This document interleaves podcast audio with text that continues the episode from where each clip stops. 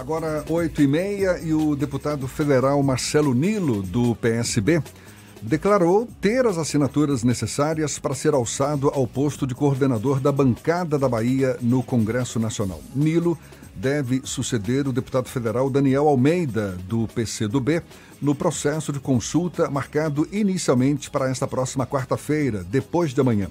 O deputado federal Marcelo Nilo é nosso convidado aqui no Esse Bahia. Bom dia, deputado.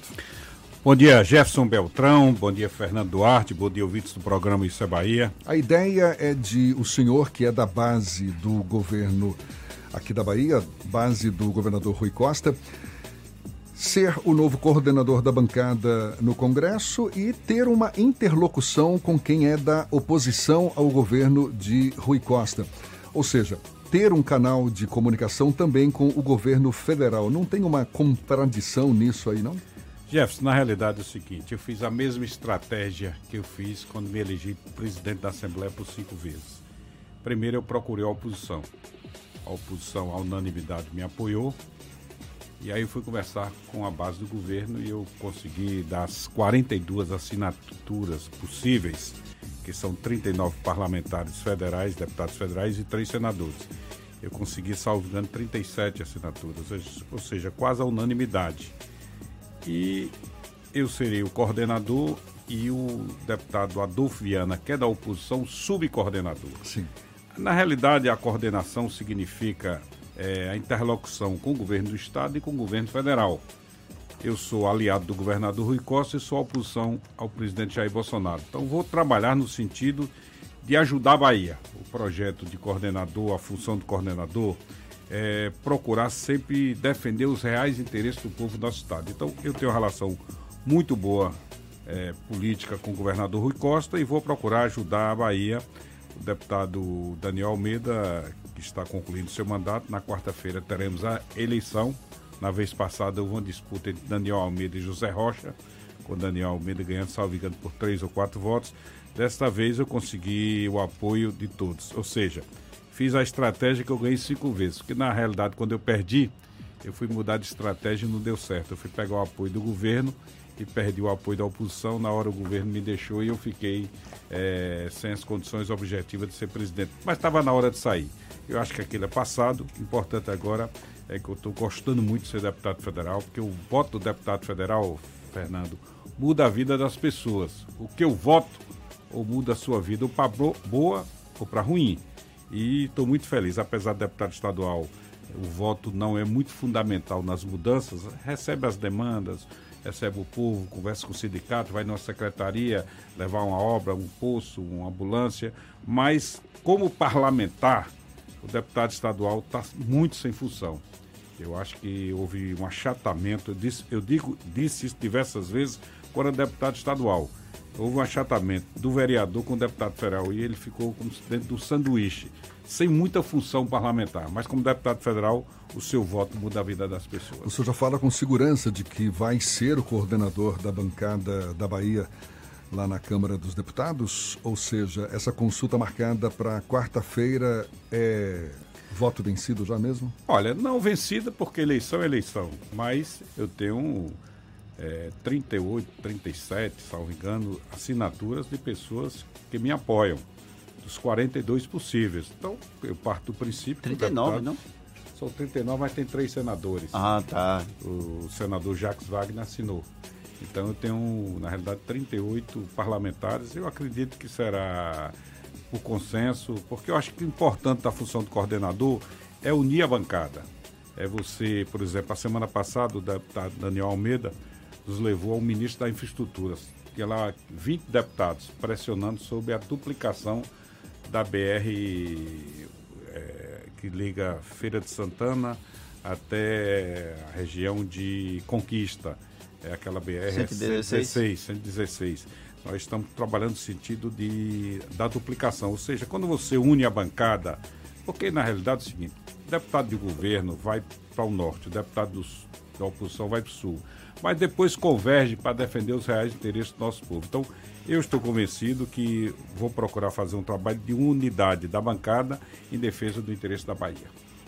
Deputado, o senhor falou que tem gostado da experiência de ser deputado federal e que é, é uma função que muda o dia a dia do povo. A Câmara dos Deputados tem vivido um momento de protagonismo no cenário da República, já que o governo, o executivo, não tem uma relação tão boa e aí o presidente da Câmara chamou para si reformas como a reforma da Previdência e tem outras matérias a serem votadas ao longo de 2020. É, o senhor acredita que a condução do parlamento está adequada para esse momento político que o Brasil vivencia hoje? Olha, o presidente Bolsonaro é uma coisa atípica. Ele não tem, dos 513 deputados, ele não tem 80 parlamentares que seguem a sua orientação.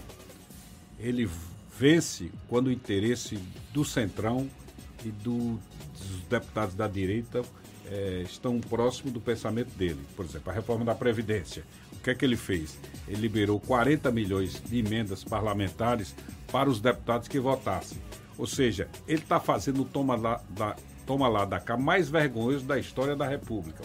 Por exemplo, semana passada nós derrubamos o veto do presidente sobre o BPC, que até 25% de quem ganha um salário mínimo tinha direito ao BPC. Nós aprovamos contra o apoio de Rodrigo Maia, contra o apoio de Jair Bolsonaro, passando para meio por cento, ou seja, quem ganha até 50%, meio por cento não, desculpe, 50% do salário mínimo vai ter direito ao BPC. Então, a Câmara hoje ela é muito independente em relação ao Executivo. O que Rodrigo Maia e Davi Alcolumbre disseram do presidente, coisas que eu nunca imaginei na República ontem, que o presidente foi para uma para passeata tá, na frente do Planalto, defender o fechamento do Congresso, defender, defender o fechamento do Supremo, ou seja, ele quer ser rei, ele quer ser imperador, ele quer ser o único governante, porque ele se elegeu e o mandato dele vence no mesmo dia que vence o meu. Eu tenho de respeitá-lo como presidente, ele tem de me respeitar como deputado federal. Então, ele está defendendo o fechamento do Congresso, que na realidade ele quer ser rei, porque ele não tem força política no Congresso pela relação péssima que ele tem com seus parlamentares. Aqueles parlamentares que eram muito próximos a ele, como a Joyce, como o, o Alexandre, Frota. Alexandre Frota, romperam com ele. Você vê o caso de Bebiano. Ele não teve nem a consideração de mandar um telegrama para a viúva se solidarizando com a morte de um ex-companheiro que morreu de infarto. Ou seja, não que o Bolsonaro tenha matado nem ocasionou a morte, mas se um ex-amigo morre até quando morre o inimigo, você se solidariza. É, faz parte, principalmente, um homem que é presidente da República. Então, o presidente Jair Bolsonaro é, sem dúvida nenhuma, um governo completamente diferente do que é no regime democrático. O regime democrático a gente respeita as instituições. Eu sou de oposição a Jair Bolsonaro, mas que o que for de interesse da Bahia, eu defendo porque eu sei que nós fomos eleitos para defender o nosso Estado, no meu caso, defender o Brasil e a Bahia. Mas ele não, ele joga para a plateia de 20% que o apoia. Você imagine, um presidente da República, 11 companheiros estão com coronavírus numa viagem, provavelmente ele está, provavelmente, ele vai para uma concentração pegando nas pessoas, pegando as pessoas, pegando nele, ou seja, é um presidente irresponsável que não tem, é com Fernando Henrique Fernando Henrique Cardoso diz, ele não tem postura para o cargo, ele não tem respeito à nação. O presidente da República tem de saber que o seu lugar é defender todos os 210 milhões de brasileiros, mas ele só defende aqueles altamente radicais que defendem é, o fechamento do Congresso, que defendem a volta da ditadura. Portanto, é um presidente que eu diria assim, é irresponsável quando é no trato do interesse nacional. O senhor acredita que nós viveremos épocas turbulentas do ponto de vista da República a partir de comportamentos como o de ontem, por exemplo, do presidente? Primeiro, eu sou apaixonado pela democracia. Eu acho que o voto do cidadão é fundamental para que ele eleja os seus governantes. Contra a minha vontade, Jair Bolsonaro é presidente. Nós temos de conviver com o mesmo por mais três anos. Eu sou contra o impeachment, porque o impeachment é muito ruim para a economia do país quando você começa um processo de impeachment, o país para. Eu acho que nesse momento nós não devemos pensar em impeachment, nós devemos de conviver com o presidente que foi eleito. Agora, ele tem de respeitar a democracia, ele tem de respeitar as pessoas. Imagine o que ele diz do jornalista, dá banana para os jornalistas. Diz uma jornalista casada, com filho, você quer me dar o furo? Numa frase pejorativa, porque a imprensa, a gente tem de compreender que é o quarto poder. Eu não tenho tempo nem condições físicas de sair de casa em casa e vocês foram generosos comigo, permitindo que eu esteja aqui levando minha mensagem para o povo. Mas quantas vezes, Fernando, você já me criticou? E aquelas críticas eu recebo uma coisa para que eu possa consertar o meu mandato. Eu não sou perfeito. Eu não sou perfeito. Pelo contrário, eu tenho defeitos. Então a imprensa está ali para elogiar. Mário Kertz, hoje é meu amigo, me dou muito bem com ele. Todo mundo sabe que quando eu fui candidato a presidente, ele fez uma campanha. E eu respeitei, é o direito dele. É como eu disse a ele, eu disse a Mário Kertz no ar, você se arrependeu de ter apoiado o coronel contra mim. Ele ficou sorrindo. Mas eu tenho que respeitar as posições de cada um. Você pensa diferente de mim. Agora, nós temos que tratar as pessoas com respeito. Portanto, Jair Bolsonaro ultrapassa os limites da imaginação de desrespeitar, principalmente, aqueles que respeitam a democracia. Sendo oposição ao presidente Jair Bolsonaro e agora estando na coordenação da bancada da Bahia, com uma crítica recorrente de que o governo federal tem um certo preconceito com o Nordeste, com o, os estados governados com, por governadores não aliados, não alinhados com ele. O senhor acha que isso pode ser um fator que vai dificultar o acesso da bancada da Bahia aos ministros para apresentar demandas e pleitos da, do Estado da Bahia? Ô, Fernando, quando eu era oposição Antônio Carlos Magalhães, que sem dúvida, mesmo sendo oposição, eu tenho reconhecer que foi um dos maiores políticos da Bahia, eu discursava e criticava uma estrada, certo? E coloco, mandava por fax para ele o meu discurso, porque naquela época não tinha rede social, não tinha celular, e mandava por fax. Então, ele consertava aquela estrada para que eu parasse de criticar. Que Antônio Carlos Magalhães podia ser tudo, mas era um homem inteligente, que ninguém chegava onde chegou ser inteligente. Então, eu coloquei logo a Dolfiana, que é da base de Bolsonaro, como meu coordenador, subcoordenador, para me ajudar nas articulações com o governo, que eu separo política com o interesse do meu Estado.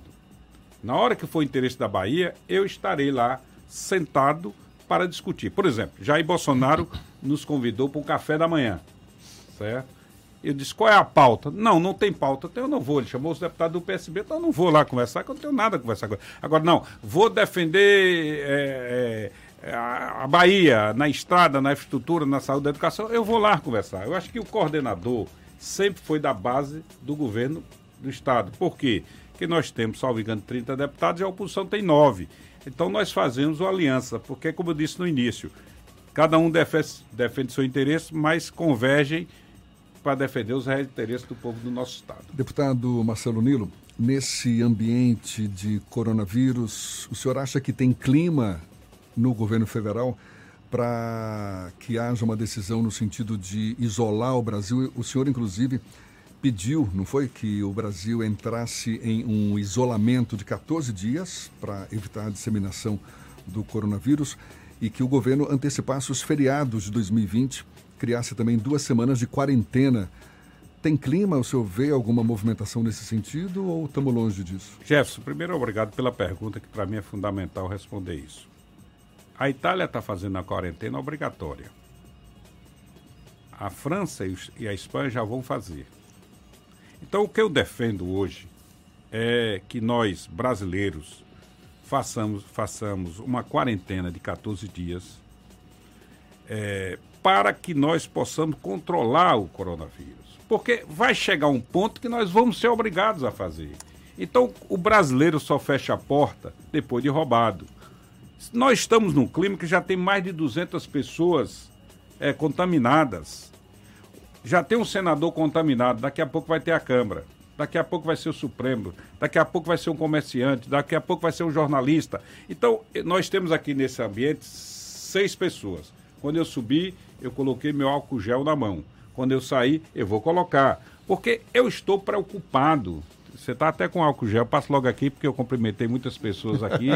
Então, eu estou preocupado e eu defendo a tese de que nós façamos uma quarentena obrigatória. Sob pena de nós fazermos depois. Por que eu, eu defendo a, a antecipação dos feriados? Porque você vai ter um prejuízo imediato mas posteriormente o comércio vai equilibrar no fim do ano. 15 de novembro, 7 de setembro, 1 de maio, Nossa Senhora da Aparecida, vamos recuar todos, fazermos uma quarentena e colocarmos o exército, a segurança e a saúde na rua, os supermercados funcionando, as pessoas saindo através de um controle do governo, para que em 14 dias nós possamos acabar com esse coronavírus e fechar as fronteiras. Aí você pode dizer, sim, é uma medida radical. É uma medida radical, mas não é melhor fazer agora, antes das pessoas morrerem, antes das pessoas ficarem contaminadas. Por quê? Ontem eu vi no Fantástico, por sinal, muito boa, muito bom Fantástico ontem. É, quem tem acima de 80 anos chega a ter 15% de mortalidade. Entre 60 e 69, 7,5%.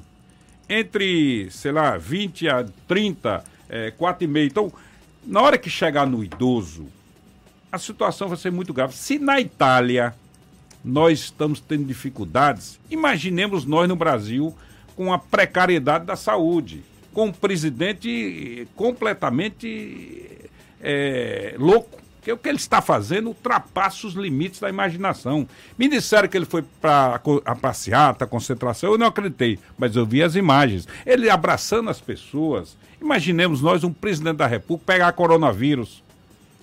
Um homem que comanda o país dentro de um, uma sala é, totalmente isolada, como é que ele vai ter condição? Então, o que eu defendo, meu querido Beltrão, é a quarentena, entre aspas, de 14 dias, com antecipação. Senão, nós vamos fazer, obrigado, depois que morrerem duas, três mil pessoas. Só para concluir esse raciocínio, o ministro da Saúde e o ministro da Fazenda estiveram quarta-feira no Congresso. O ministro da Saúde disse em alto e bom som: daqui quatro meses, 30% da população do Brasil vai estar contaminada. Daqui seis meses, é mais de 60%. Então não é melhor fazermos essa quarentena agora do que sermos obrigados a fazer no futuro? Então, eu defendo urgentemente. Conversei com o governador Rui Costa, que é um homem equilibrado, sensível. Ele está, inclusive, muito preocupado, é, vai está reunindo sua equipe. Ele tem que ter serenidade e responsabilidade de tomar esses atos. Agora, eu, particularmente, Marcelo Nilo, como deputado federal, defendo a quarentena imediatamente. Deputado Marcelo Nilo, do PSB, muito obrigado e um bom dia para o senhor.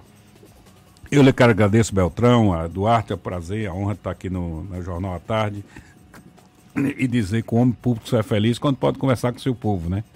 Eu sou Marcelo Nilo, que deixa aí um beijo no coração dos homens e um beijo na face das mulheres. Muito obrigado e um bom dia. A gente lembra que esse papo todo, de novo, você pode acompanhar pelo nosso canal no YouTube e também pelos canais da Tarde FM no Spotify, no iTunes e no Deezer. 8h48 na Tarde FM.